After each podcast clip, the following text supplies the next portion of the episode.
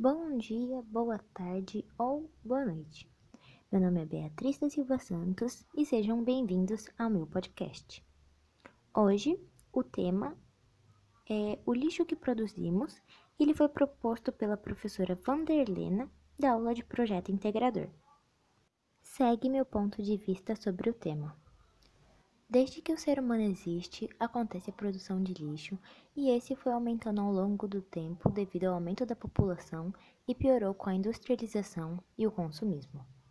Todas as matérias-primas que utilizamos para fabricar produtos vêm da natureza. E aumentando a quantidade de consumo, a velocidade com que utilizamos esses recursos é muito alta, causando uma diminuição acelerada da biodiversidade, degradação do meio ambiente e mudanças climáticas causadas pela alta emissão de gases do efeito estufa, por exemplo. A velocidade é tão alta que o planeta não consegue repor esses recursos, correndo risco de faltar para as futuras gerações, nem degradar o lixo que produzimos. É por isso que precisamos utilizar de forma consciente recursos como água potável, por exemplo, pois de 97% da água do mundo, apenas 2,5% é potável. Além de necessitarmos nos atentar a questões como a pesca excessiva, que causa um grande desequilíbrio no ambiente marinho, juntamente com o vazamento de petróleo ou o despejo ilegal de resíduos químicos produzidos pelas indústrias em águas marinhas e não param só em problemas marinhos.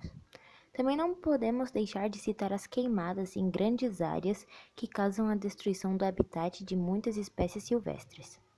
Algumas atitudes que podemos tomar para ajudar na diminuição da produção desses resíduos são os tão conhecidos 3 R's: reduzir, reciclar e reutilizar. Essas ações simples que podemos aplicar no cotidiano já são de grande ajuda para o ambiente. Com a redução, evitamos a compra e a produção excessiva de materiais que gastam muitos recursos naturais. Com a reciclagem, ajudamos a separar os produtos reutilizáveis e ainda por cima garantir que os materiais que não podem vão para um lugar correto de descarte. Também devemos sempre escolher produtos reutilizáveis, como sacolas de supermercados, garrafas PET ou de vidro e caixas de papelão, para evitar ficar comprando e descartando produtos desnecessariamente.